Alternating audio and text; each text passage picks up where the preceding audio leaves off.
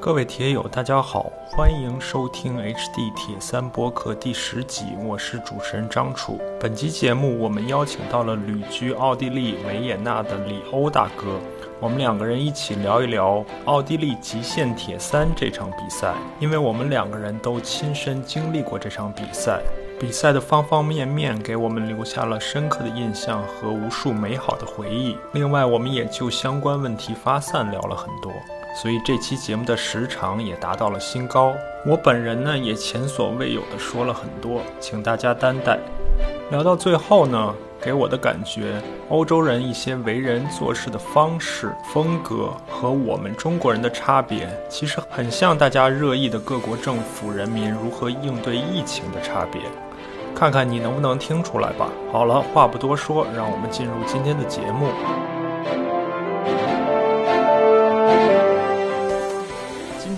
我们的节目很荣幸的邀请到李欧大哥欧哥，欧哥呢长期旅居在奥地利的维也纳。今天我们其实邀请到欧哥，主要是想聊一聊奥地利极限铁三这一场比赛，因为我们两个人都有幸参与到往年的往届的比赛里面，所以我们想通过我们两个人的经历、感受和认识，让大家也去了解一下。这种小众的铁三比赛到底是怎么一回事儿？所以呢，我先简单介绍一下欧哥。欧哥呢，他嗯参与过几次，因为奥地利极限铁三。到今年已经是第六届，往年办过五届，从一五年开始连续五年，欧哥参与参与过其中其中的几届，并且呢，在参与的过程中，欧哥也和组织者结下了很深厚的友谊。啊，与此同时呢，我觉得也很荣幸的邀请到欧哥参与到我这次节目，因为欧哥不仅仅是一个耐力运动的爱好者，欧哥你马拉松最好成绩是多少？哎，你好，张楚，你好，各位朋友好哈。嗯，那个我的马拉松的最好成绩是呃，去年是在维也纳马拉松是三个小时三十八分。三个小时三十八分，我们要知道欧哥今年已经是六十六十几，不敢说，六十四岁了。对，欧哥已经是六十四岁了。所以他不仅仅是这个参与到奥吉以及耐力一个耐力运动的爱好者呢，同时欧哥也是一个非常低调谦逊。据我了解啊，欧哥是我们改革开放最早的一批大学生，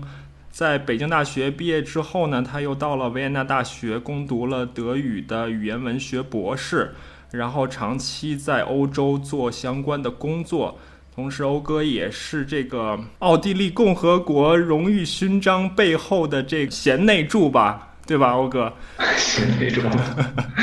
对对。然后，然后欧哥呢？呃，欧哥和他的夫人最近刚刚。翻译了一一部巨著，叫《西方通史》，是讲是他的第二卷，讲世界大战，讲一战和二战的。很荣幸，欧哥也送了一本，我一直还没有勇气打开，因为我知道这是一部巨著，非常非常严肃的巨著。但是呢，这这次节目呢，请到欧哥，正好也是我刚才节目开始之前也跟欧哥聊一点私心，所以欧哥也正好可以借助聊这次奥地利极限铁三的比赛，给我们大家讲一讲。奥地利啊，欧洲啊，一些地理、历史、人文的东西，所以我们让我是不是还有其他可以介绍的吗？欧哥，对于您来说，呃，很很很全面，很全面，很好。那个现在这整个的正好是这个，就是这个新冠疫情比较比较猛烈哈来势，所以呢，很多的这些旅行都取消了。再加一门心思的，也时间稍微多了一些，所以也正在翻译一些其他的一些书哈著作，基本上还是就聚焦在这个欧洲的文化啊、历史啊这方面，也是我的一个爱好。嗯，太好了，我呢在。跟欧哥正式聊之前呢，我先给大家简单的介绍一下极限铁三。可能有的人呢听说过，有的人没有太多的接触过。假设我们画一个圆圈，这个圆圈是耐力运动，这个圆圈里面呢一小个圆圈是我们的铁三运动，这个小圆圈里面再画一个小圆圈是我们的长距离的铁三。就是很多人可以看到的、参与过的这种埃尔曼的比赛。如果在这个长距离的铁三比赛里面再画一个小小的圆圈呢，那就是极限铁三。极限铁三呢出现这个年头并不长。如果大家对铁三运动比较着迷的话，可能会听说过挪威的那一场，或者说在苏呃苏格兰，或者说在瑞士，这是三场我了解到的，这是三场最早的极限铁三的比赛。它的特色呢就是虐，就是一会儿我们也会聊到它的超高的难度，呃，超级虐人的赛道。我查了一下，我刚才提到最早的挪威、苏格兰和瑞士这三场之外，现在这个极限铁三在全球范围内其实也是一个快速增长状态吧。我查了一下，他们挪威的组织者联合其他的极极限铁三，现在推出了一个叫做极限铁三世界巡回赛的这么一个类似于联盟的东西。我看了一下，现在已经有十四场，在世界各地已经有十四场这个极限铁三的比赛了，包括刚才提到三场，以及比如说加拿大呀、瑞典啊、意大利呀、欧洲的一些国家，包括南美的一些国家，在亚洲呢也出现了两场，可能也都是非常新的比赛，一场在尼泊尔。一场在台湾，台湾这个比赛我大概知道，应该今年的十一月份应该是它的第一届，所以这个呢是极限铁三的一些概况。但是我们今天想要聊的奥地利的这个极限铁三呢，它并没有出现在这刚才提到的这个极限铁三世界巡回赛的这十四场之一，它呢相当的小众，也相当的独立，难度呢。我很难讲其他十四场比赛我都了解，但是相对于那三场最著名的比赛，奥吉应该是比那十四那三场著名的比赛都要难。我查了一下往年的成绩啊，过往五年男子组冠军最快的是十四小时出头，呃不呃十二小时出头，最慢的呢是将近十三小时，所以男子的冠军通常都在十二个多小时。作为冠军的成绩来说，如果你只拿这个跟其他比赛横向对比对比，就可以看出这个赛道的难度。啊，关于这这方面哈，张硕呢，我呃，请允许我呢补充一下啊，嗯，就是在我们做这个节目之前哈，我呢又呃有机会跟这个呃就是奥地利极限铁三的这个 CEO 哈，这个 Maria Maria Schwarz。我们管它亲切叫做这个马姐，了解了一下，呃，他们现在呢也是倾向于呢找一些横向的联系，就是说这个奥地利的这个极限铁三呢，现在正在和其他的四个极限铁三的这个赛事呢，呃，发起邀请，想联合呢组成一个所谓的五连冠的这种这个极限铁三的这个运动。呃，剩下这四家呢，分别是这个呃南非，南非这家呢，我想要提一下，蛮有意思的是，因为组织南非这家的这个赛事的这个这个人呢，是首先参加了奥地利极限铁三以后呢，他受到启发，所以呢，跟这奥地利极限铁三呢，他有非常深的渊源。另外三家呢，分别是捷克。嗯，意大利和西班牙，嗯但是呢，这这五家呢，目前还是在酝酿当中啊。啊，好，好，嗯，那这样，既然我们谈极限铁三，既然极限铁三最大的特色之一就是它赛道的难度，那我和欧哥呢，就先从奥地利极限铁三的赛道谈起。大多数极限铁三呢，赛道的距离从纯距离来说，它会模拟这个大铁距离、长距离，也就是埃尔曼距离，大概是三点八公里游泳、一百八十公里骑车和一个马拉松四四十二公里的马拉松。对于奥地利来说呢，它的自行车还要再长一点，自行车的距离的长度是一百八十六公里，常规的跑步的长度是四十四公里。但我们不仅仅要看它的距离，还要看它的海拔爬升。奥地利极限铁三自行车的海拔爬升呢是三千九百米，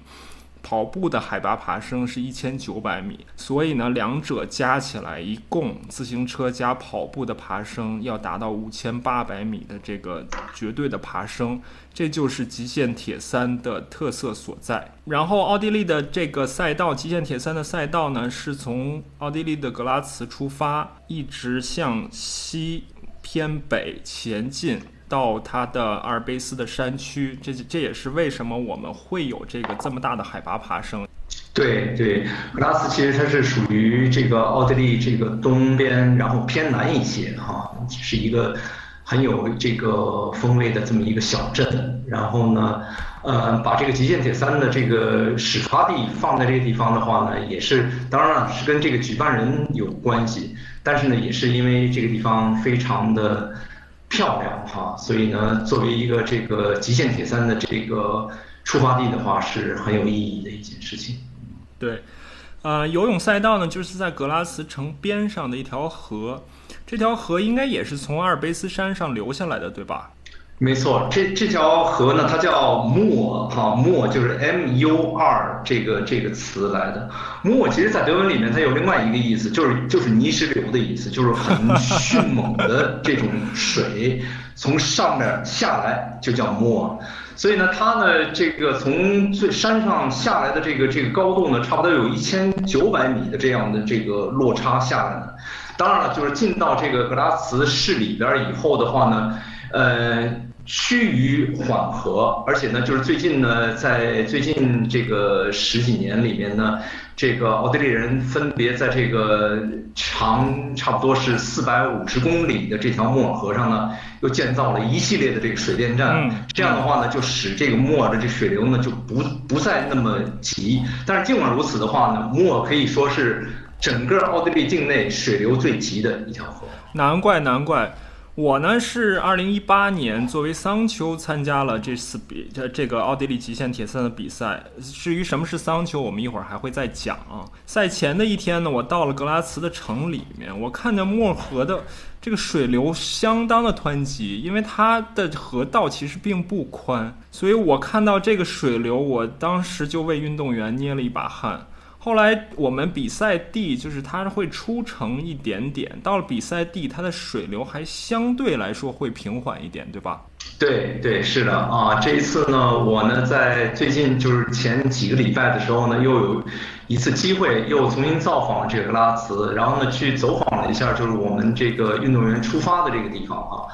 看了一下整个这个情况，因为呢，这个如果是说水电站它把这个这个水源给它掐掉以后的话呢，这一段应该说是莫尔河相当平缓的一段这个水流。但即使如此呢，比整个比赛是很早，大铁是十七个小时关门。这个极限铁三因为难度大，所以它的这个整个比赛的时间会更长。每次比赛它都会选在类似于夏至，就是六月二十几号。这个日照时间最长的这个时呃日期来进行，所以呢，我们比赛的时候就四点多、三点多、四点多就起床，天天没亮就准备出发下水。它的游泳赛道呢是先要逆流而上一小段。然后绕过浮漂，从河中间绕过浮漂，顺流而下，大概一半的距离，一点九公里左右，然后再绕过浮漂，再顺着河道游回来，逆流而上，游游到一个湿地或者一个泻湖里面，然后再上岸换向骑车出发。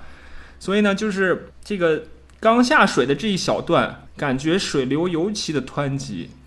很多运动员甚至游到第一个浮漂都会都需要费很大的力气。是的啊，是的，因为主要是这样的这个情况。如果你要是没有这个就是逆流的这种这个经验的话呢，很可能第一个浮漂就过不去，因为要需要掌握一定的这个经验才能够呃能够顺利的这个通过第一个浮漂。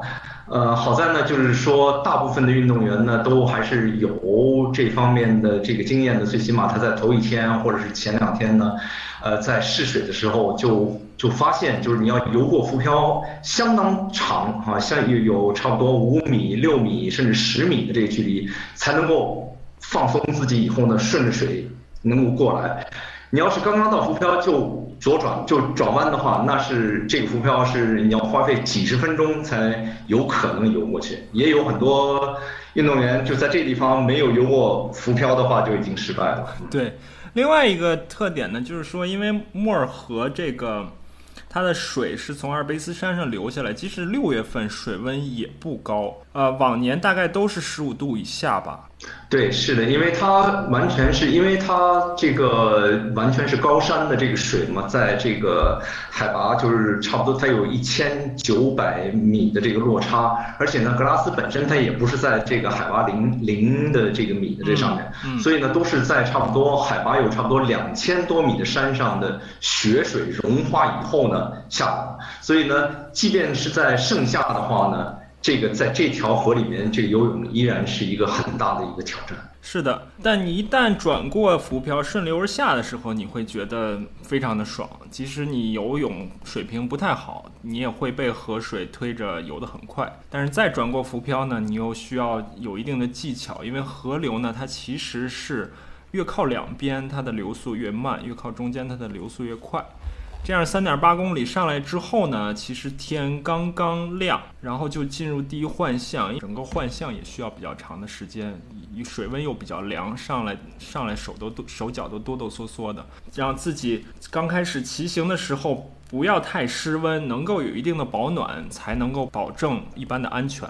这样呢，我们自行车赛道就开。刚开始其实还好，刚开始基本上是在奥地利东部的这个平原进行。到了一定的距离之后，才开始进入阿尔卑斯山区。是的，是的啊。而阿尔卑斯山其实。对这个就是格拉茨所在的这个州来说呢，它是一个非常重要的这么一环哈，可以说是格拉茨是唯一的那一块很小的平原地区。一出了这个格拉斯这个城以后，马上就开始就上山了，无论是朝哪个方向，特别是朝西和朝北的话呢，都是都是山区。对，然后呢，阿尔卑斯山给我有两个感觉。我先说一点，它的怎么说呢？叫雄伟也好，叫陡峭也好。我们通常看到一座山，就是远远的看见一个山包。但是阿尔卑斯山给人的感觉呢，或者说给我的感觉呢，在面前好像突然有一堵墙出现在你的面前。通常我们骑车在北京骑车，我不知道，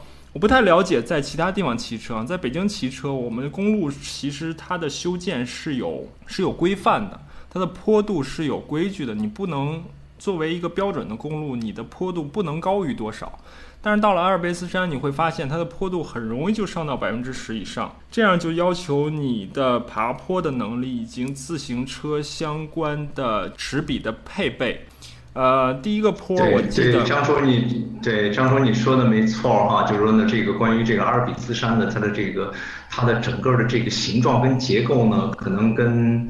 我们国内的有些这个山呢，还是完全不一样，所以呢，就是在这地方呢，就是德语里面的这个构成哈，就管很多的这个山坡，它不叫坡，它在德文里面它用个 Wand，Wand 就是一面墙的意思。你比方说哈，就是我们这个这一次这个奥地利极限铁三的最终的终点，它就设在。达克施泰的南墙上，它叫做南墙。所谓南墙的话，就是整个的是一面几乎是直上直下的这样的这个坡。这个呢是这个阿尔卑斯山的一个特点，特别是阿尔卑斯山进到这个奥地利。这个东路以后的话呢，尽管呢在奥地利境内没有很高的海拔很高的这样的山峰，但是呢就是说呢海拔在三千米以上的话，那有三十多个这样的这个这这这种山峰哈，也是对于我们这个就是做极限运动的运动员来说是也是非常有意思，但是也是很有挑战。对，我觉得阿尔卑斯山是欧洲的一个宝贵的财富，它绵延很多个国家，从最西边的法国到瑞士、意大利，到东边一点的。呃，是斯洛文尼亚吧？奥地利都有它的存在，然后整个对德国哈德德国的这个西南也有一部分，然后呢，奥地利奥地利它其实就是一直延绵到就是维也纳的盆地，一直到多瑙河才和普通的这个平原接起来啊，所以它是就说呢，其实百分之。有百分之七十的这个奥地利的这个面积呢，其实都是被这个阿尔卑斯山所覆盖的。对。所以这块我们讲的这块正好，欧哥可以简单聊一聊奥地利的历史吧。我了解到的啊，在奥匈帝国时代，奥地利的国土面积其实是非常辽阔的。但是因为一战的原因呢，奥地利被奥匈帝国被瓦解，奥地利被分割到现在这么样一个面积，它好像平原的面积只占整个国土面积的一小部分吧，剩下大部分都是阿尔卑斯山区。是的。是的，这个奥地利其实在历史上也是一个很有意思的一个国家啊。现在呢，就是一个很这个名不见经传的小国，但是呢，当时在辉煌的时候，也就是说这个哈布斯堡王朝啊，担任所谓的德意志神圣罗马帝国皇帝的时候，这个国家它自称为是日不落帝国，也就是它把。现在我们这个看到的哈，就是这个德国，嗯，还有呢这个波兰的一部分，俄国的一部分，然后下面呢是意大利，西边呢是法国，再往西是西班牙，一直通过西班牙呢又殖民地到墨西哥，也就是说墨西哥的皇帝有一段时间也是奥地利人去担任。那个时候他们的日不落帝国的话，他们就说呢他们是两亿人口哈，然后呢这是最辉煌的时候。嗯。然后呢，这个中间有那么一段呢，就是因为这个哈布斯堡王朝呢，它没有这个男人可以这个世袭这个德意志神圣罗马帝国皇帝的这么一个机会，所以呢，就是这个当时的这个逐渐强盛起来这个普鲁士啊，跟这个这边的这个奥地利呢，就是干了一架。那个时候呢，是第一次这个。啊，哈布斯堡王朝呢失去了很多的这个国土，当然呢，就是张主就像你说的一样，就是最惨痛的应该说是第一次世界大战，就第一次世界大战也是由这个奥地利人这个多多少少是也是由他引发起来的哈。呃，在这个一战之前的话，大家可以想象，就是维也纳这么一个算帝国的这个首都，就是很多的现在的所谓的其他的国家对于。这个维也纳来说，那就像是就是乡下一样的哈，就是说斯洛伐克也好，捷克也好，匈牙利也好，这些人呢都要到他们的那个时候的所谓京城，就是到维也纳城里面来工作呀、生活呀、学习呀。所以呢，大家现在都不可能想象，就是说呢，在一九零零年的时候，维也纳的这个人口要比今天的维也纳人口还要多。嗯。然后呢，就是第一次世界大战以后呢，因为这个奥地利这个是战败国嘛，所以呢，就是各个国家呢都纷纷的这样这个独立了，就形成了今天的这样的一个一个局面哈。当然了，二战之后的话又损失了一些了，现在呢就是差不多是这个有这个就八万三千个平方公里。我记得我有一次在那个给给大家做讨论的时候，有一个热心的一个奥地利老人，他特别把这个。奥地利的这个地图跟中国的地图啊，都分别按照一样的比例给它剪下来以后呢，他测量了一下，他就跟我说，正好是一百一十个奥地利等于一个中国这样的这个面积，大家可以想象一下，是一个很小很小的一个大盘之地。但是呢，这个国家呢，依然有它的一些历史的特征所在，因为它毕竟是一个就是就是奥匈帝国这样的一个就是这种风气依然存在，而就是，而且呢，就是这嗯人这个民族里面，他他的对整个世界的这种态度啊，对生活这种态度话，我总是能够回想起来，就是他们还是泱泱大国的时候的一些一些回忆，一些美好的这个回忆哈。呃，现在呢，就是张叔你说的对，就是这个他的整个这个奥地利呢，因为西边完全都是山了哈。呃，所以呢，就是说呢，像奥地利这样的这个国家，居然能够在这个冬季运动的时候成为这个体育强国，总是在数一数二的这样的这个呃层层面上，嗯，正是因为呢，就是他们的这个森林覆盖啊、绿地面积啊，还有河流啊什么的，这些都是非常这个发达的。呃，大家可以想象，就是说呢，这个奥地利人的这个饮水百分之七十啊，都是来自于山山里面的这些雪水啊，或者是矿泉水啊这些哈。嗯。然后呢，就是百分之四十七的这样的这个面积呢，都是森林覆盖的，所以是一个非常这个，第一是特别雄伟，第二的话呢，就大自然的这个生态啊，保护的也是非常好的这么一个国家。嗯。对，没错。我之所以说阿尔卑斯山对欧洲，包括对奥地利都是一个宝贵的财富呢，其实也是出于私心。对于我们这种户外运动的爱好者，奥地利也是一个宝地。包括比如说西边的因斯布鲁克啊，包括欧哥肯定也知道几个常举办这种铁铁三比赛、铁人比赛的地方，也都是阿尔卑斯山区的一些地方，包括克拉根福特。对，克拉根福特的话呢，又是比格拉斯就更往南走了哈。就说呢，可能奥地利也是就选了一个比较平缓的一个地方来举行，就是说呢，呃，非极限性的这样的一个呃铁三。还有呢，就是这个张叔，你肯定是知道，就是那个原来那个 s u m p e r t o n 的那一场，这个就是七零三的这个比赛的话呢，现在哎一下挪到格拉茨去了啊，所以呢，这这蛮有意思的啊。接下来就是看这个格拉斯，他又开始举办这个七零三的这个活动，看看会怎么样。对对对。然后在山区里面还有两个地方，我不确定怎么读啊，一个是叫 Zalem See，是不是？在那个在在德语里该怎么读？C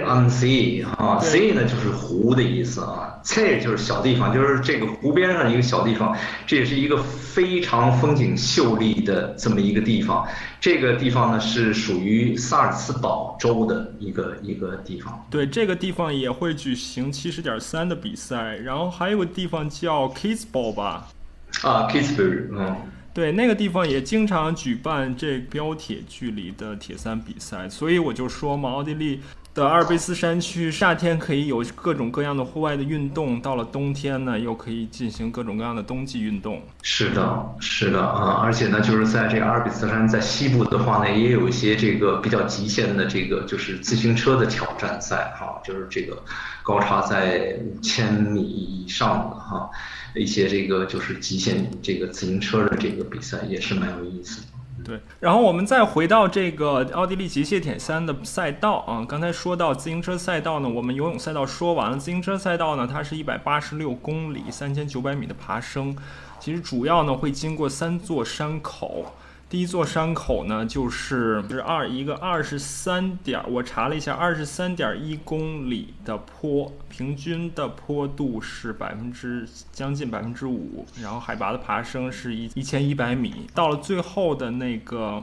Soaker Pass，是叫 Soaker Pass 吧，哥？啊，Soker Pass，对对，那个呢又是一个。更陡的坡，它的坡长不长，大概是十四十三点四公里，但它平均坡度呢就是百分之七，最大坡度呢可能会到百分之十五。所以在这种阿尔卑斯山的爬坡，会经常会让你有一种错觉。我是的，是的，而且呢，呃，因为一直在这个坡上面哈，所以呢，你都有的时候都没有意识到，其实自己已经在爬升了，而且呢。往往是这样的话呢，会比较忽略。你比方说，我们就是第一次在这个，呃，二零一六年去这个参加比赛的时候，我们在这个就是分配这个补给站的这个时候呢，就忽略了一个问题，就把这个最后这个坡，就刚才张叔你说那最难的这个坡呢，比较忽略了它了。所以呢，我们就在这个的中间呢，又设了一个补给站。结果呢，补给完了以后再起来的话。几乎是很难很难的，所以 e e Pass 呃，对于整个的这个欧洲的这些自行车运动员来说，也是一个呃很有挑战的这么一段赛道。是的，整个自行车一百八十公里骑完下来，我们换向自行换向跑步，就是第二换向区的这个风景也很漂亮，它是在一个水库边上进行。然后整个的跑步赛道会经过水库的大坝，嗯，我也许可以放一些照片，或者放一下我之前写过的一些关于奥基奥地利极限铁三的文章，大家可以看一下。然后就开始进行这个跑步的赛段。其实说是跑步的赛段，大段的距离你是跑不起来的。它是在这种阿尔卑斯山的徒步的路线上进行。刚开始其实还好，是吧？就是刚开始在是的，是的，是的。很很多朋友在幻象完了以后的话呢，就是经过这个水库上面的这这个桥的时候，呃，我从他们面部的表情和这个这个神神态上都能够看出来是非常的这个轻松哈，呃，所以的话呢，就刚刚开始有一段是非常享受的啊，风景也比较好，是的，对。嗯，然后呢，就是在这种大多数的跑步路线是在这种徒步路线上，因为阿尔卑斯山不管是从骑行也好，还是从徒步也好，它的这个整个的基础设施和它的参与人数都是非常的发达和成熟，在这些路线上进行，直到三十几公里桑丘的加入，跑步路线上的难度和主要的爬升才到来。呃，当然了，就是那，在跑步的时候，过了差不多过了五六公里之后，其实有一小段也是比较有挑战的。如果是说，呃，这个运动员这个时候他的 supporter，他的支持者已经进入了的话呢，可能会好一些。如果没有的话呢，这个对于这个运动来说呢，也是一次比较大的一个一个挑战。毕竟呢，就他就发现啊，这个四十三公里的这个跑步的话，还有这么多的这个就是高差在里面啊，而且呢，这种这高差的话，有的时候就像你说那样，根本就没有办法跑起来的。这样的这个心理准备啊，总是要做更加充分才可以。对，然后到最后一段呢，就是他的这个支持人员，他的桑丘加入之后呢，会有更多的爬升。我们会经过刚才欧哥提到的，就是 Darkstein 是吧？这个地方我们会 Darkstein，对，我们会经过这个地方，然后经过几段的冰川的路线，爬到山顶的小屋上，然后再回到它山山脚下的缆车站，达到终点。这段路线包括 Darkstein 这个地方，欧哥也给我们再讲一讲。对，呃，Darkstein 可以说是这个在整个的这个阿尔卑斯山南路上一个非常有这个独特的这么一个风景的，呃，这一个一个山坡了。就是说呢，这个 Darkstein 的话呢，是在很早的时候呢，就是已经被开发成为一个就是滑雪的这样的一个一个旅游地哈。那当时呢，就是这个马姐他们把这个 Darkstein 作为这个啊，我们整个这一次奥地利极限铁三的这个终点的话呢，也是很有考虑的，因为呃这样的这个爬升，而且呢，就是在一般的运动员都要是在已经看不见这个赛道的这个时候，才能够通过两段。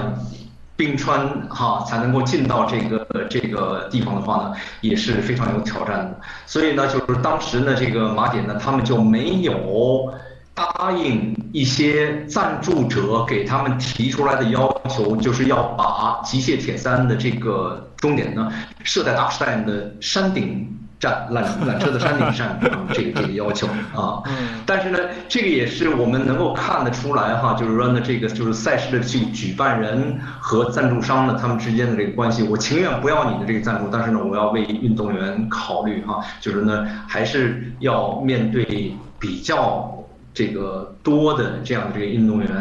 呃，来举办这次这个赛事是。对，刚才欧哥提到了很重要的一点，就是说呢，其实大多数或者说至少三分之二的运动员到了跑步最后最难的那一段呢，天已经完全黑了，因为比赛大概是四早上凌晨四点半开始。刚才我提到最快的男子的运动员也要十二个小时，所以也就是最快的那一小部分人能够在天亮到达终点。而大多数人不得不在天黑之后才能到达终点，所以这也给运动员们带来了一个极大的挑战。也有这种天气带来给运动员带来的挑战，因为到了阿尔卑斯山区呢，整个在山里面它的天气也比较多变，即使是六月份啊，下雨啊，甚至下这种冰粒啊之类的都有可能出现。是的，这个呢，这个马姐呢也曾经跟我说过，她举办了这个六届的话，好像没有一届的。这个天气呢，可以说是风和日丽的，就是每一届总归会发生这样的这个情况，而且呢，就这种这个情况呢，不能就是没有办法呢，让你呢作为一个依据，作为第二年参加这个比赛的一个一个经验。你比方说，这个我们在二零一六年参加的时候呢，是热的不行哈。那好了，那我们就是说，我们怎么去降温呢？我们呃怎么去就是防止这个中暑？呃，有的朋友就说啊，要开始要要准备这个这个藿香水啊，怎么样的？但是反过来第二年呢，就开始上面就开始下冰雹，或者是说下这个冻雨哈，那个雪粒子、冰珠啊就打在这个脸上，哎，又觉得不行，那就是说，呃，在这个莫尔河游泳上来以后的话，就怎么去准备姜茶呀什么的这样这个东西。所以的话呢，就是说呢，如果你要是参加这样一个极限铁三的运动的话呢，你可能要从方方面面都要想的非常的周全，才能够应对这个出现的各种出乎意料的这样的这个场面。没错，没错。还有一点啊，从天气的角度，就是这个风。因为我们是从奥地利的东部向西行行进，所以就相当于是从平原向山区行进。但是这个风呢，据据说啊，欧哥，我也向您证实一下，据说这个风常年都是刮西风，常年都是从山区往平原刮，所以这就意味着在骑行的阶段，我们永远是顶风，永远是逆风。是的，是的，呃，西风和北风就西北风主为为主，主要主要是因为这个空气呢，由于这些这个山脉的这个阻隔哈，它只能够在一些就是说呢这个山口里面这样的吹出来，所以的话呢，基本上一年四季都是西风。对，所以大家想象一下，不光是海拔的爬升，还要应对这个一百八十公里逆风的这个考验。所以这就是极限 极限铁三的魅力所在吧。所以赛道呢，我们基本上大概给大家描述了一下奥地利极限铁三的赛道。我们刚才也提到了比赛过程相关的事情，比如说我们刚才提到了支持人员，提到了桑丘，提到了补给。这些呢也是极限铁三的一个特色所在。大多数的极限铁三呢，组委会能给你提供的支持有限。通常我们参加一个普通的铁三比赛呢，你只需要把自己需要准备好的装备带好就可以了。组委会会把所有的路线给你布置好，会把所有的补给给你准备好。有很多的志愿者在赛道给你提供指引，提供一定的帮助。但是极限铁三呢，很多的细节需要你自己去考虑，很多的装备、很多的流程需要你自己去准备好。其中一点呢，就是刚才提到的桑丘。所谓的桑丘呢，就是刚才欧哥也提到，就是这个支持人员，支持人员在奥地利极限铁三呢是必须必备的。它主要提供两两方面的功能，一方面呢就是在自行车赛道的时候，这个桑丘，我们之所以在桑丘，可能在还要回去讲一讲这个唐吉诃德和桑丘 桑丘的故事。我们之所以能够呃把支持员叫做桑丘，把运动员叫做唐吉诃德呢，就是大家都觉得这是一个。呃，参加这样一个极限铁三的比赛，好像就像这个西班牙这个小说里面写《堂吉诃德》这个小说里面写的这样一个有理想主义情节的一个骑士，不顾一切的冲向他想要的一个终点，同时他有一个忠很忠实的仆人为他一路提供服务。这也是这个两者非常相像的地方，我们大家也觉得很有意思。嗯，您说，您说，啊，您说，这个当时这个这个塞万提斯的写这个的时候，当然了已经是过了这个欧洲的所谓的这个骑士这个风行的这个时代了，就是有很多的这种讽刺的这个意思在里面哈，就说这样的这个商丘班，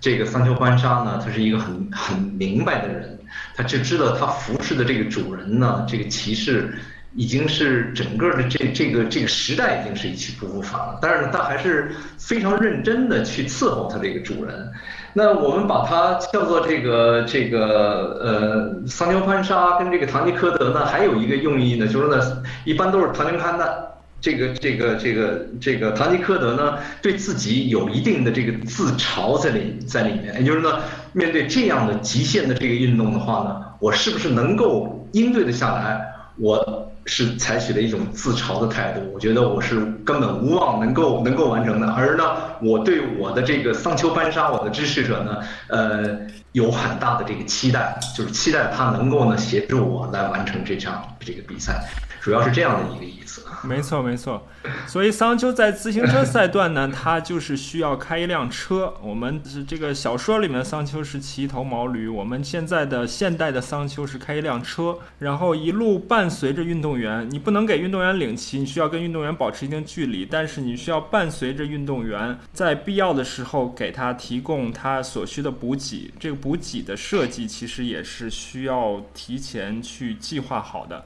给他提供补给，然后跟他一起到达自行车的换向区，帮他做好自行车转跑步的换向。然后按比赛规则的要求，你需要在跑步赛段的三十几公里的一个检查站，加入你的主人，加入你的运动员，然后跟运动员一起完成最后跑步赛段最后的这一段赛程。只有你们两个人同时通过终点，你的运动员才能算完成比赛。对，这段也是比较独特的哈，就是说呢，呃，也也体现了所谓的这个就是比赛的这个精神，也就是说呢，时间完全是是相对而言的，而就是这样的就是集体的这样的这个集体主义这个精神的话呢，在这地方呢就是突出出来了。当然了，也是对这个运动员呢，呃，比较负责的一种这个态度，因为大家可想而知，这个如果是说在。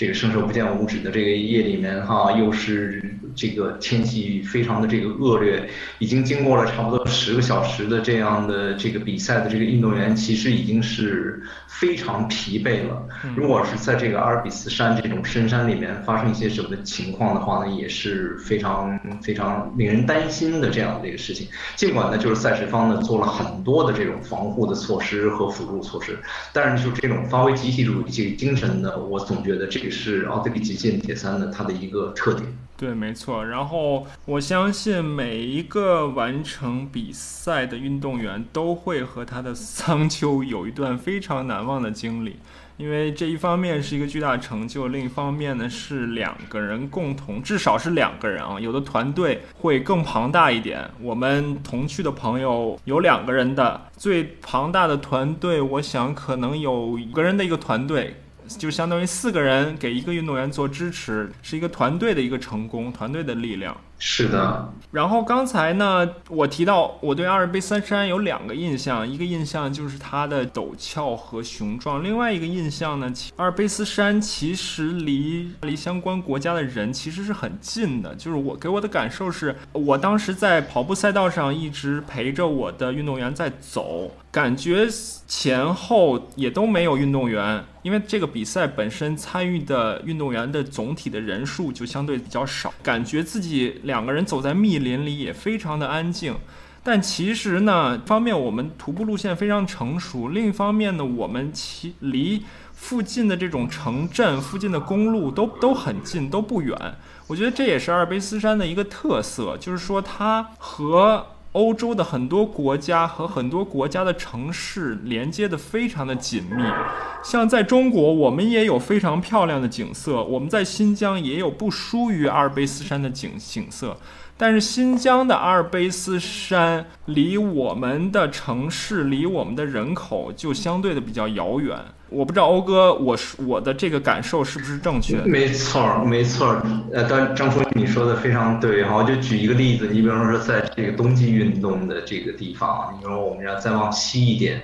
在阿尔斯阿尔卑斯山里面呢，就是。你要是冬季去滑雪的话，你从这个山上去的话，啊，你再下去的话，可能就已经出了国了，就跑到另外一个国家去。嗯，特别是就是瑞士、意大利跟法国，还有呢就是奥地利这四个国家，哈，就经常呢就是说呢。现在还有这样的这个活动，就是你一张的这个滑雪票的话呢，你可以这个四个国家连滑这样。所以的话呢，而且呢，呃，有意思在什么地方呢？就是在我们举行赛事的这个地方哈，它的尽管的这个森林覆盖面积非常的大，这个绿地面积也非常的这个多，但是呢，它都是因为。每家每户每个农民啊，他自己有自己的一块这个土地，所以的话呢，就是说呢，你就是出了这个镇以后呢，哎，马上就可以看到哦，这已经是到了另外一个地界了哈，到了另外一个镇，然后呢，有一个小小的这个村落，或者是有几户这样的这个农民啊，或者是牧民，或者是有有几户这个人家，这个呢，就是也是我们在这个比赛的时候经常能够感觉到的这种这个就是说。啊，风景的变化和人文的一些这个变化，有的时候呢，哎，你后你发现出来，呃，和你这个打招呼的这个人的这口音，它已经变了。这时候你已经知道啊，你已经出来了相当远了，已经是几十公里了。对，那欧哥，你呃，作为桑丘是参与了两次还是三次吧？呃，两次应该是两次。呃，在这一次的话呢，就是呃最近这一届的话呢，我后来呢因为有其他事情就没有去参与哈。嗯。呃，头一次参与的话呢，就是这个。呃，张叔，你是二零一我是一八年是吧？我是一八年，一八年啊，一八年。那我们我我这个第一届这个去做桑丘的话，应该是二零一七年，就是前一年。嗯。那呃，中国呢有两个选手呢去这个呃参加，也是他们相互一起这个这个报了名。然后呢，因为我呢就是住在这个奥地利嘛，就是比较比较近哈。嗯。这个所以的话呢，就是我我非常乐意这个做这个桑丘的这个工作。说句实话哈，张楚，其实这个比赛不仅对这个运动员来说有一个挑战，对桑丘，我现在再想想也挺有挑战。就第一呢，你还得会。语言哈，就是说呢，你你得会一门什么啊？你不管是英语啊或者德语，你得会一门，这是第一。第二的话呢，你的驾驶技术还不能太差，因为毕竟不是全都是那个特别呃好的 highway 啊，也有一些那个比较崎岖的一些这个山路，这是第二。第三的话呢，还要这个。最后这个十七公里有这么多这个高差的，那个时候的话呢，呃，往往这个运动员已经是这个精疲力竭的，你还要有那个能够鼓起勇气和他一起这个跑完的这个。所以的话呢，我觉得就是这两次做这个桑丘的这个经历呢，呃，带给我了一些非常宝贵的一些这个经历哈，就这种这个团队的一个精神，以及呢，就是说呢，说句实话，张主，这个我想你可能也是会体验到，就是说要给运动员。一个非常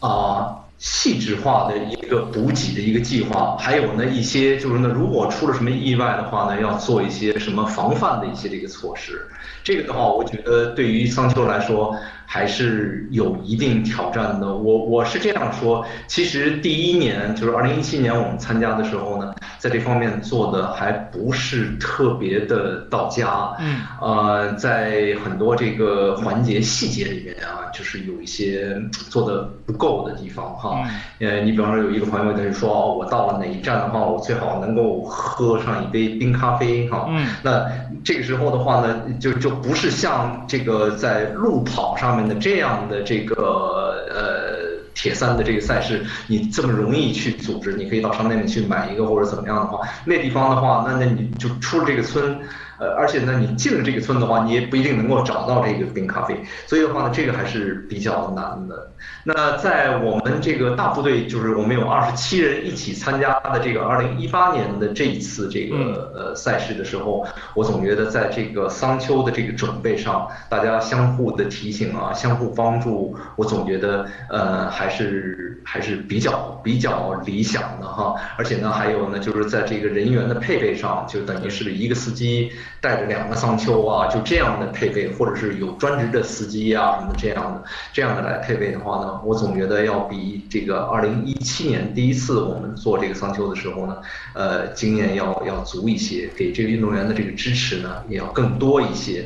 然后呢，我想呢，如果是这个二零二零年，今年如果是在我们再一次这个有这个中国的朋友去参加的话呢，我们再组织起来的话呢，可能经验就会更更多一些。对对，呃，有了二七二零一七年两位中国运动员的经验呢，我们二零一八年大部队去的时候呢，就就受益受益很多，就是大部队本身。大家分为几个小的团队，但这几个团队之间呢，也能提供一定的支持。我印象很深的就是欧哥也给我们做了一个根据二零一七年经验，欧哥也给我们做了一个类似于录书的东西。因为从组委会的角度讲，他会发给你一本厚厚的手册，以及发给你一本厚厚的录书，然后你再根据组委会的这个手册和录书制定自己的细节的计划，就是刚才欧哥讲到的。包括你的补给点、你的装备，因为它的气温还会产生变化，有的时候你需要穿衣服，有的时候你需要脱衣服。根据你体能的分配，哪里设补给点，多长时间设一个补给点，每个补给点需要做什么样的补给，这个都要计划好。所以就是欧哥说的，对于桑丘其实也是也是一个考验吧。包括最后十七公里还要陪着运动员一起，您的体能是没有问题的吧？因为一八年您是跟党板一起。您是不是这个开始之前多少还是有点担心的？呃，是呃这样啊，就是在二零一七年的时候呢，我曾经给一个朋友呢，就做这个桑丘，但是呢，就是由于他在这个就自行车赛段的话呢，这个输出实在是太太大了，所以呢，他就在这个呃跑步十来公里的时候呢，他就。就准备退赛了。那那一次呢，就是说呢，他的另外一个朋友在依然就在赛道上要坚持要跑啊，所以呢，我呢就是呃临时呢就是在就是很早的时候呢就切入了。这是我作为第一年的桑丘，二零一七年的时候呢，呃就是陪着一个朋友跑了差不多有十几公里哈，领略一下这个这个赛道。说句实话，还是非常有挑战的，对于我来说。嗯。所以的话呢，我也是就是说回来以后的话呢，就是。是专门做了一些就是越野跑的一些训练啊什么的，嗯我想不要去拉这个运动员的这个后腿，所以的话呢，就是说呢，这那在二零一八年的时候，在陪那个挡板这个在这个跑步的这个阶段上呢，我觉得就是说呢，这个一年的训练还是还是有一些有一些这个成效的哈，最起码没有没有太那个拉那个挡板的后腿，而且呢，我们呢也是可以说是。呃，在咱们中国选手里边儿，呃，唯一的一队在没有太阳、没有完全落山，差不多是还 稍微有一点这个光线可看的时候呢，就已经到了终点了。这个对我来说也是很重要，因为我本人呢，就是如果是说真要是到了要用头灯去跑的时候。眼睛啊什么的都不是特别的这个习惯，但是我总觉得哈，就是说这个就是奥地利极限铁三的，它这个最后十七公里要求桑丘一起去陪跑的这个这个要求。对于运动员，对于桑丘来说，都是一个非常有意义的事情。我个人也能够感觉到啊，就是说呢，就是我陪着挡板在最后跑的时候，也能够感觉到，因为那个时候的运动员的这个状态已经是到了非常极限了。也就是他可以说啊，那个你你等等我，我上个厕所，他可以就躺在路边上，他就可以睡觉这个样子。那什么时候？嗯呃，第一呢，呃，你要带够补给水啊，或者说能量胶。第二个方面的话，可能就在精神上要给予特别大。的这个鼓励哈，然后呢，两个人才能够一起携起手来，把速度呢能够拉到一定的这个这个程度上，然后呢，最后这这个重建。但是我非常高兴的就是说，咱们二零一八年的呃，除了一位女运动员之外，其他的这个运动员呢，都已经圆满的这个完成了这个任务了哈。呃，所以我我也觉得挺欣慰的，真是挺欣慰。是的。刚才欧哥还提到很重要一点，就是说他和挡板这一对组合是唯一一对在天还没有全黑的时候完成比赛的中国运动员，也就是意味着剩下的所有的中国运动员都是在天黑之后才到达终点，包括我提到的我当桑丘的那位运动员也是将近午夜的时候才到终点，这个带来另外一个问题就是说。我们刚才说了很多赛道本身的难度，这个给运动员完赛，就是因为我们通常有一定水平的运动员参加铁三比赛，他不太会担心完赛的这个问题，除非你是一个相对比较初级的选手去参加，比如说 Ironman 的比赛，但即使是 Ironman 的比赛，也是十七个小时。对于纯完赛，如果你不出意外的话，对于纯完赛难度并不是太大。但是对于极限铁三来说呢，你即使有一定的水平，你还是要考虑到完赛，所以这个完赛本身的这件事情就要做到你的规划里面，把每一部分的时间都尽可能的节省出来。这也是我们后来有一些运动员总结的经验。从难度来说呢，我也特意查了一下，因为我正好看到一位去年一九年的冠军。一九年的冠军是一位德国人，他的完赛成绩是十二小时五十四分。这个德国人呢，也恰好参加了一九年厦门七十点三的比赛。他是男子三十到三十四岁组的冠军，他的起跑成绩应该也是全场的最快，总成绩是四小时二十二。这么样一个运动员，到了奥地利极限铁三，他要将近十三个小时才能完赛，所以这也从另一个角度说明了这个比赛的难度吧。没错，是的，啊，呃，我们那个就是二零一七年还是一八年，就是这个第一届就是就冠军的话，这个是塔萨哈，这个张叔，我想你可能也是对他有所了解，这老兄可能是这个就是奥地利这个极限运动的爱好者啊，各种各样极限他都非常的去经历，曾经呢就是从后来呢他做了一次就是从这个。全美洲哈，从从最北边一直骑车骑到最南边的美洲，就是沿着这个山，就这样这个骑下来这个。他呢，就是当时也是，就是说在讲这个经历的时候，就是这个极限铁三的话，对他来说也是一个非常的一个一个挑战哈。因为就像你说的一样，就是说，如果我们要是不是对每一个分段做充分的心理准备的话，就有可能失败在某一个 checkpoint。就是这个这个这个检检检录点上啊，对这个的话呢是说句实话，是我们在二零时候忽略了的一个问题。我们总是把整个这个的这的时间呢，呃。看成一个完整的这样的一个赛段，其实呢，就是举办方他为了保证这所有的这个比赛者安全完赛的话呢，他在这跑步的这这一段上面哈，后面呢留了相当大的一个余地。这样的话呢，你要是在 checkpoint 没有办法能够及时打卡的话呢，就有可能被这个 disqualify。举行这这几届六届呢，我听这个就是这个举办方说，马姐说，呃，有一个只有一个。运动员他在这个被这个 disqualify 之后呢，他不甘心，他自己继续参加这个比赛，呃，而这个比赛方呢就就就跟他说说，我们现在已经就不对你的整个的这个呃安全啊什么的负责任了，你要考虑好。这个老兄他自己一直就是到了第二天的凌晨，可能差不多四点五点的时候就完成了这个比赛。这个我也是听到这个故事也是挺感动，差不多二十四小时在路上。对，您还对其他就除了我们的中国运动员、我们的朋友之外，您对其他的参与到这个比赛的运动员还有什么样的印象和故事吗？呃，对这个的话呢，其实张总，我想就是谈一点，就是说呢，我们中国的运动员和欧洲的运动员，他们就是对待整个这个赛事哈，或者是对待整个这个体育，甚至再上升一步对待这个人生的话呢？态度太不一样了，这是我是感受特别深，嗯，就通过这次这个集集铁的这个比赛哈，呃，比方说我我可以这样给你开一个头，就是最近这个几个礼拜的话，我跟这个就是这个奥地利极限铁三的这个呃呃主席哈，就是这个马姐，我们管她叫马姐，也有联系，大家就是来看如何来看对于这个 corona 这个 virus 的这个事情啊，就是这个新冠的这个这个事情。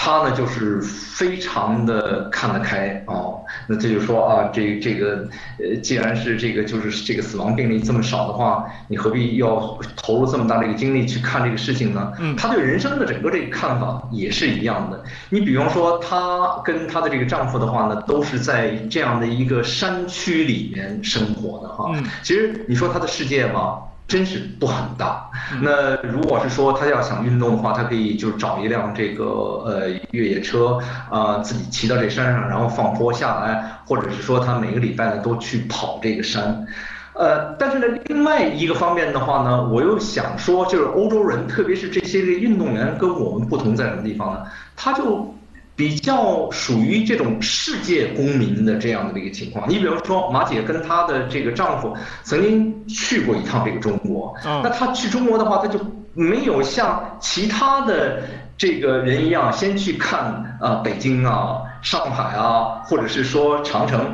而跑到了一个。他们两个人到现在，他都跟我说不清他们去了什么地方。但是呢，根据我的估计，他们应该是在云南啊，或者是说青海啊那一带哈，也是去找这个山里面啊。他就说这个有一次这个这个车坏了，坏了完了以后的话呢，就是这个汽车司机说车坏了，你们没有办法走了。我我们明天早上看这个路况情况哈，是如果下雪的话，我们要再等等两天。那这个马姐跟她丈夫就说，那要这样的话，那我们就自己就走吧，看看那个前面的山坡。就问了一下，他们说差不多有这个七十公里的路，然后他们就马上就自己就开始走了。走了完了以后，到了半夜以后，当然是比较疲倦了。在山里面就看见一个中国的这个老太太，这个老太太呢也跟他跟他们也说不上话，手舞足蹈的比划了一通以后呢，就请他们到了这个老太太这个家里面，然后呢，马姐就跟我说这家是什么样呢？下面是养牲口的，上面是住人的啊，就给他们煮了一大碗的面。吃了吃完了以后呢，睡了一觉。第二天早上的话呢，这两个人就说：“那我们要继续这个走路。”所以呢，他们就觉得啊，就是我们尽管是相隔这个十万八千里，但是我们的怎么就觉得那么近？都是山里的人，都是对这个都是这样看得开。然后呢，等到了他们第二天走了七十公里的这个中国山路。这个再回头来看这辆车的其他的游客的时候，那些游客就没有办法能够理解他们，说你们干嘛要那么那么那么走啊？你看我们不是过了两天也到了吗？这个呢就是一个我总觉得一个一个人生观跟这个世界观的这个问题。这个呢我也想就是引引据一下一个就是参加了这个奥地利极限铁三的一个朋友他的这个感慨，他就说。这个在最后一次终于完赛了以后，他在这个小镇的山里面的这个咖啡馆哈，第二天早上喝咖啡的时候，他有一些这个领悟。他看看，不管是送牛奶的小哥，还是这个送菜的这个大妈，都骑着一个山地车从山下哗哗就上来，送完了以后哗就下去了。然后呢，他们就有这样的经历，说啊，行，那我们明年就参加一个铁三吧。呃，参加一个这个奥地利这个极限铁三，这个张叔你说的这个这个事情，我想就再多说两句有意思。我这次呢在准备这次节目的时候，我专门问了马姐，我说马姐你怎么来看这个问题？他说呢，其实你们中国人跟我们有很大的这个差别，你们可能呢都是非常的根据科学的办法来进行那个训练，每天呢去测 FTP，怎么呃营养学上面怎么怎么样，我什么时候要达到 peak。嗯，什么时候我要 taper 哈？什么时候呢？我来进行完赛。他说我们这边的人都非常的随性啊，呃，就我说明天去参加一个，我们就参加一个，也许我我就可以完赛了呢，因为他们整个这个体力啊什么的这些这个状态的话呢。可以说是比较都保持在一个比较 high 的这样的一个一个水平上哈。我们呢就是在这两次参加这个奥地利极限铁三的时候呢，我们都碰见一个人，这个人叫 Claudia Müller。嗯。呃，张博，我想呢你可能可以关注一下这个人。其实这个人是一个非常不起眼的一个。呃，幼儿园的老师啊，我们在第一次二零一七年的时候，什么时候遇见到他了呢？就是在我们要准备登这个 Cirque Pass 的时候，哈，那个时候呢，这个呃，我们这个参赛的这两个朋友都都比较比较笑话这个 这个，管他叫奥地利大妈，其实才四四十来岁了，就说哎呀，这么这么壮的一个人，他怎么能够玩这个赛呢？哈，就是说呢，不可能的事情。但是呢，等到我们这两个运动员在爬这个 Cirque Pass 的时候，看见人家非常慢但是很稳的速度就爬到了这个 Cirque Pass 上，那个时候呢，他们才发现哇，还是有底蕴，有有深厚的这个功夫在这个里面哈。这个呢，我总觉得就是这个欧洲人和这个我们中国大部分的运动员的一个差别吧。但是后来呢，这个马姐对这个问题呢也做了一个很好的一个。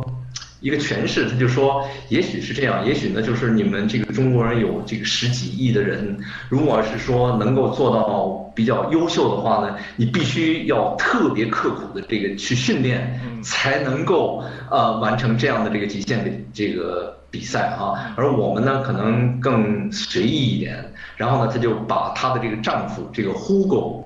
这个拿出来举了一个例子，从而的他，呃，一个月也就是骑个三两次车，然后呢，这个 Hugo 跟我说呢，呃，你只要把这个。一百二十多公里，这个车骑起来，其他的都没什么问题，你放心好了啊。他呢也是在在这个就是二零一九年的这个时候呢，第一次也参加了这个比赛，也是就比较顺利的，可以说比较顺利的这个完赛了。所以这个呢，我想呢，我就是对于整个的这个欧洲的这个运动员的一些这个看法哈，呃，和我们这个中国的运动员这个比较呢，我也是呃。做一个这样的一个分析，我想呢，我想让一个欧洲的运动员去骑台子，每天去骑台子，这简直是不能设想。当然了，这地方有一些就是就是专职运动员，这是另外一回事。但是大部分参加极限铁三的运动员的话，他们的经历应该跟咱们是有相当大的这差别。我我理解欧哥说的意思，就是说参加极限铁三的这一部分运动员呢，他日常就会有户外运动，就是他日常生活的一部分。他就会做大量的户外运动，他把这参加的这一次比赛也作为他的一次户外的活动。是的。而作为我们中国运动员呢，可能尤其是生活在城市里面的这些人呢，更多的把铁三当当做一个体育运动。而不是一个户外活动，所以呢，大多数的中国人可能还处于一个静止的状态。那小部分玩铁三的呢，就是比较怎么说呢？比较认真严肃一点，把它当做一个体育运动在在尝试。所以这个对待这个极限铁三比赛的感觉就不太一样。是的，对。然后呢，我们刚才欧哥也提到了，就是比赛的组织者，就是这个马姐。呃，欧哥也因为参与了几次的比赛，尤其是带着我们中国的运动员参与了几次奥吉的比赛，也跟马姐就形成了一个比较深厚的友谊，所以欧哥也给我们。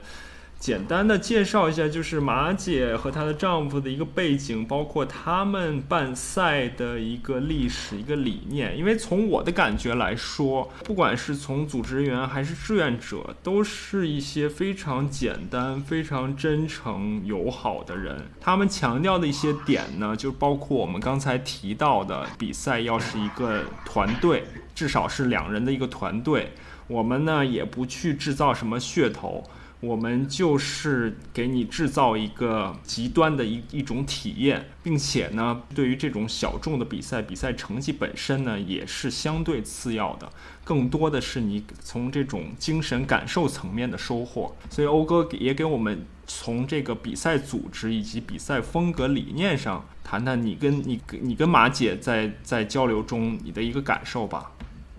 啊，这这方面也是蛮有意思的哈。那个我们在这个二零一七年报名比赛的时候呢，他这呃赛事方呢他就说呢是呃要这个呃就是先到先得的这样的一个一个原则。那我们在这个报名的时候也挺紧张，看是不是能够获得这个名额。然后呢，等到了这个二零一八年，我们要派大的这个团队去参加比赛的时候呢，他们就说我们已经改了这个，就是这个比赛的这个这个 标准了，就是说呢，是我们要抽签。那时候呢，因为呃，我们就是在二零一七年，因为各种原因没有能够完赛的这个两位运动员，想，哎呀，二零一七年要是不行的话，我们二零一八年。好好的准备一年，无论如何我们要来这个完赛。这个时候呢，就是说呢，能不能参加这次比赛呢？对于中国运动员来说呢，就变成了一个非常重要的一个环节了。这个时候，我想的呢，我是不是可以单独的能够找到这个赛事方，跟他们做一些交流啊，就是通融一下。嗯。呃，没想到就是说呢，这个就是这个主赛方是非常合作的哈，就是这个。Hugo 跟这个 Maria 这两个人，他们就说呢，这样吧，如果你们要是就是有这么多人来参加比赛的话，而且又是那么万里迢迢的过来哈，那我们当然要支持你了。这样的话呢，我们就时间给你呢，就是留下来差不多这个十来个这个名额。嗯，在这个之后的话呢，我们呢就跟这个 Maria，我们管她叫马姐呢，有了一些这个交流哈。呃，这个这个奥地利这个极限铁三的这个比赛的话呢，刚刚开始怎么就让我想起来这个 Ironman 的这个这个原始的这个故事啊？几个这个军官在这个哈瓦伊实在没事干了，就折腾出来这么一个比赛。那他们呢，主要是这样，这个 Hugo 啊，这个 Maria 的丈夫的话呢，就是去报名这个瑞士的这个极限铁三，结果呢就没有被中签。嗯。回来说，哎呀，那没没有没有中签的话呢，看看他们那边的山啊水也挺漂亮，但是他说我们这边山水不是也是挺漂亮，所以呢，他呢和他的弟弟 Bruno 两个人就说，那这样吧，那我们自己拉一次这个比赛哈，呃，当时呢就是一共是这个 Hugo、Bruno 和三个朋友五个人，嗯，五个人打算呢就是来来那么一次这个极限的这个比赛，然后呢，这个 Hugo 呢，她丈夫呢就跟这个 Maria 就开始在周末啊什么的就开始探路，开始弄这些这些东西。嗯，那时候呢，因为 Hugo 呢，他是一个保险公司的一个一个领导。他比较喜欢这些就是新的这个东西，弄了一个这个 website 哈，呃，注册了一个挺好的一个 domain 啊，就就是那个域名，嗯，然后呢就是说啊，我们要自己组织这个极限铁三了，一说出去不要紧，有很多很多的这个人就说，哎呀，你这个地方太美了，又是墨又是 Darkstein 哈，你这路线是怎么样的呀？这样这个户想，哎呀，那我怎么弄法？他就呢就是。弄了一个无人机，然后呢，用无人机呢航拍了很多，就是这很多很多公里，就上千公里的这个这个线段哈。嗯。就说如果我要是组织的话呢，我打算是这样的一个路线。结果那些朋友说，那你不能独吞啊，就你们五个人，那不是太可惜了？我我们都来，我们都来参加。于是呢，这就第一届的这个这个奥地利极限铁三呢，就这样的就产生了啊。呃呃，我我想强调的是这样，就说呢，这个呼过和马利亚两个人就是办这个极限铁三，他的这个理念呢，跟其他的那些办极限铁三人的理念。还是有一些不同的。你比方说，呃，张叔，你刚才提到的这个就是挪威的这个哈，那个地方的话呢，就是后来的这个 Maria 他们也去观摩了一下，就发现就是说有些这个赛段还是要跟这个公路啊，就是长时间的要跟汽车啊什么的就都全都放在一起。而这个 Maria 跟这个 Hugo 呢，他们两个人呢，走了差不多一共是有五千公里的这个路，来就是规划探测他们这个这个赛道，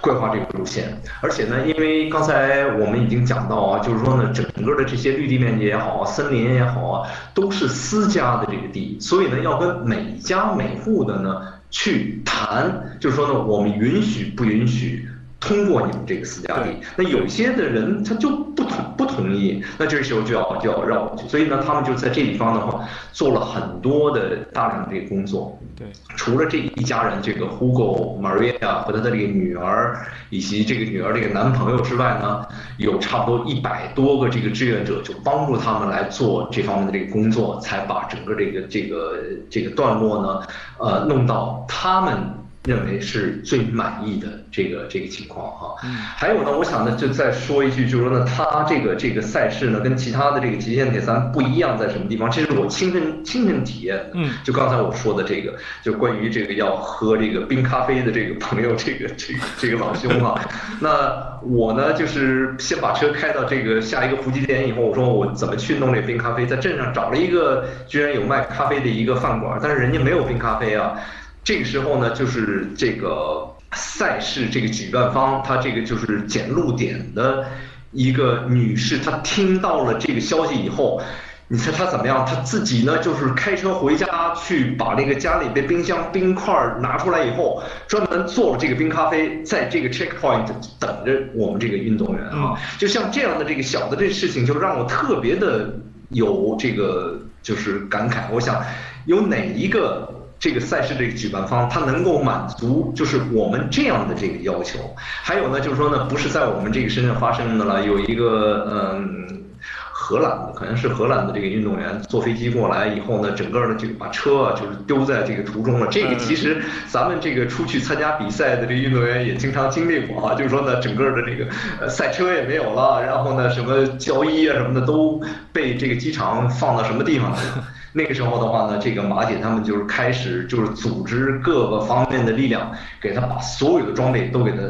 凑齐了，就就这样的这个这个事情，说句实话，对于我来说也是这个非常感动的。而且呢，呃，因为他们是一个非常小众的这一个一个赛事，又不是特别的看重这个经济方面的这个推广啊什么的，所以的话呢，就是在每一次就是跟这个赞助方去谈这个所谓的这个资助的话呢，也是非常的有困难。刚才在刚刚节目开始的时候，我曾经跟你说过，这个在这个 Darkstein 的。这个山谷站设立这个终点，然后呢，这个红牛呢曾经说，如果你要是把这个这个山顶站作为这个终点的话，我可以给你一大笔钱。但是呢，他们还最后还是放弃了这个理念，因为他说这个实在是太难了。所以的话呢，现在依然这个夫妻两个人呢用。非常有限的这种这个经济的这个来源，这个物资哈，来举办这样的一个比赛。这个我总觉得就是是跟其他的这个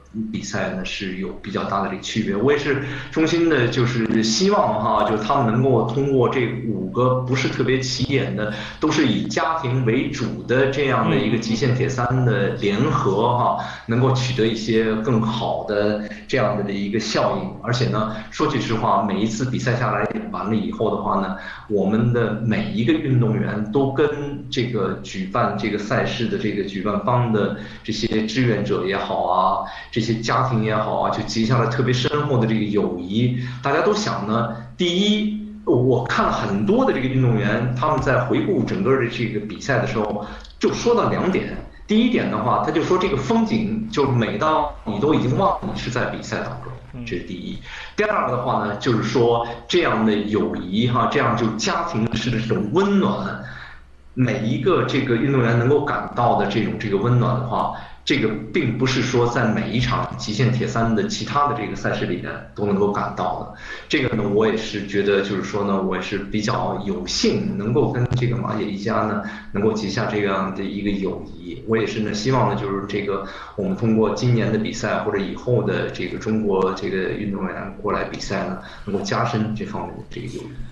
没错，没错，欧哥说的，我也就是引起了我很多美好的回忆吧。包括我记得，呃，一八年我去的时候，有一个爬坡爬到顶，就其中一个志愿者好像也是他们的组织人员之一，自己很享受的在那儿拉着手风琴，同时他也非常真诚的去给每一个运动员加油助威，然后提供必要的帮助。另外呢，就是。整个赛事结束后，第二天他们通常会在第二天的上午举办一个 party，就是类似于一个呃，把颁奖、早午餐，然后 party 放在一起，就那个。整个的活动呢，其实组织也不是说有多么盛大的一个活动，但是就是给每一个人感受呢，也确实就是家庭般的温暖。就每一个运动员之间，你们其实可能也并不认识，你们也在比赛前、比赛中、比赛后也没有过多的交流。但是在那样一个场合，就是感觉每一个人都是这个整个大家庭的一份子，真是真是非常的感动。就是这个马姐他们在探这个路线的时候，在山里面认识一个老太太哈，后来这个老太太就询问说：“你们是在做什么？”说我们打算拉一个赛事，在考察这个线段。老太太说：“哎呀，那你们进这个山多辛苦啊，运动员！我要不然做些面汤啊、鸡汤啊给这个运动员。”呃，马姐说那好啊，如果是你要能够提供这样的这个帮助的话，那真是太荣幸了。这一句话不要紧，这个这个老太太就是每一年都做了大锅的这个面汤，在这个地方就等着我们这个运动员这个经过哈，而且她也不图任何的这个报酬，就这样的这个故事的话呢，在这个极限铁三这个比赛里面还是有很多的。这个说句实话也是非常感人的，而且我们来看一看，有很多运动员，尽管是一个很小众的一个赛事，为什么他一而再、再而三的去参加这样的，就是这个奥地利极限铁三，有的时候就当这个桑丘，有的时候当运动员，有的时候呢就当志愿者啊，这样的这个这个故事也是挺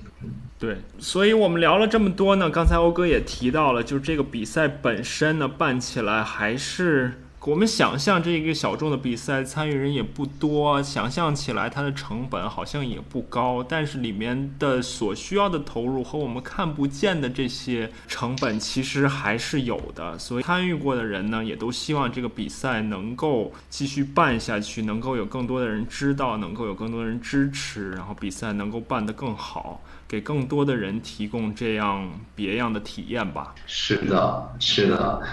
呃，其实说句实话，这一家人他们投入还是很多的，而且呢，呃，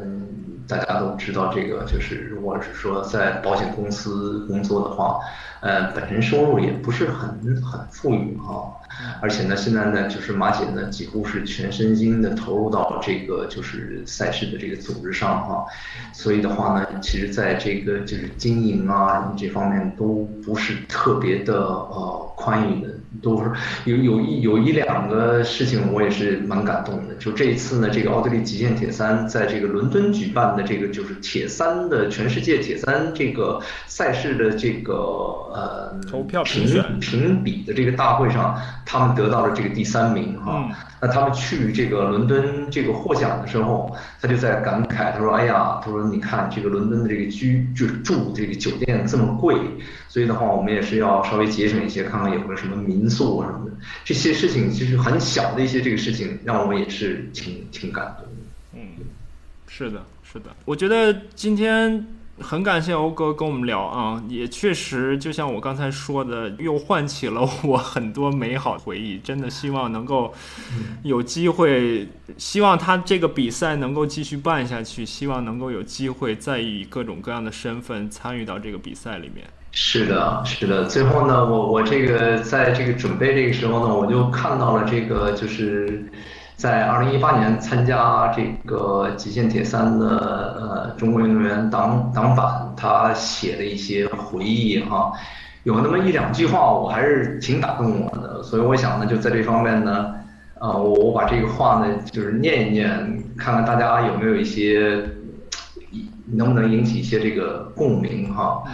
这个当晚他就是在参加了这个二零一八年的这个比赛以后呢，他就是这样说，他说这个这个运动的这个经历啊是书本上学不到的啊，意志品质呢也不是看几本书就可以锻炼的，在这个生社会生活中，人与人之间智商的差距呢也也不大，知识的积累呢也不是问题，更何况呢科技这么发达，随手可以获取你想要的这个知识。那么，当今世界人与人的差距是什么呢？就是这个意志品质、道德水平和不怕苦不怕累、坚持到底的这个精神啊。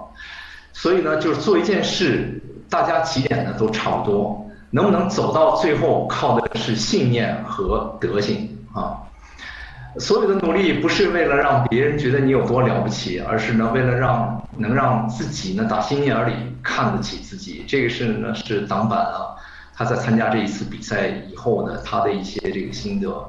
呃，二零二零年如果是没有呃更多的其他的突发的原因的话呢，党板还是想继续参加这个奥吉，而且呢，他也是期盼着能有几个朋友呢和他一起这个陪伴。那这次呢，他有自己的一个愿望，就是能够在嗯。天黑更早之前就能够完赛，所以，这个也是挺感动我的。所以我这个今年呢，也是一直在做一些这个就是山地越野的一些这个跑步的这个训练，想再给他当一次这个桑丘，对于我来说也是一个特别荣幸的事情。是是，所以我们真心希望这个疫情尽快能够过去，然后让大家正常的回归自己的生活，以及实现自己的愿望。呃，感谢欧哥，我们今天嗯。感谢欧哥，我们今天就就先聊到这儿，好吧？好的啊，谢谢啊，谢谢张叔，嗯，好吧，很很高兴啊。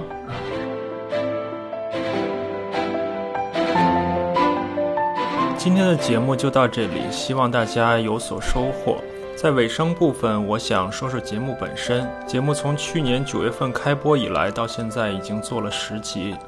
有时我在网上会碰到素不相识的铁友，他们告诉我，他们一直在默默地收听我的节目，我会因此很受鼓舞。但同时呢，大家也能看出来，我们的节目一不收广告，不拉赞助；二呢，也不向观众收取费用。节目的准备、录制、后期所需要投入的时间和精力，大家应该能够想象。所以我希望，如果你真的一直在收听这个节目，喜欢这个节目，你能够帮助我在喜马拉雅上点赞，也能够帮我在微信群、朋友圈以及各种你能想到的社交媒体平台上转发我们的节目，这样就是对这个节目最好的支持了。另外呢，我有一个想法。如果你对铁三的训练、比赛以及所有相关事情有任何问题，你可以通过喜马拉雅平台、我们的微信公众号、我的微博找到我，留下你的问题。如果我攒够十个问题，那我会单开一集问答。对你们提出的问题，从我作为教练、运动员、媒体人等等不同身份出发来做出回应。好了，今天的节目就到这里，让我们努力训练，下次再见。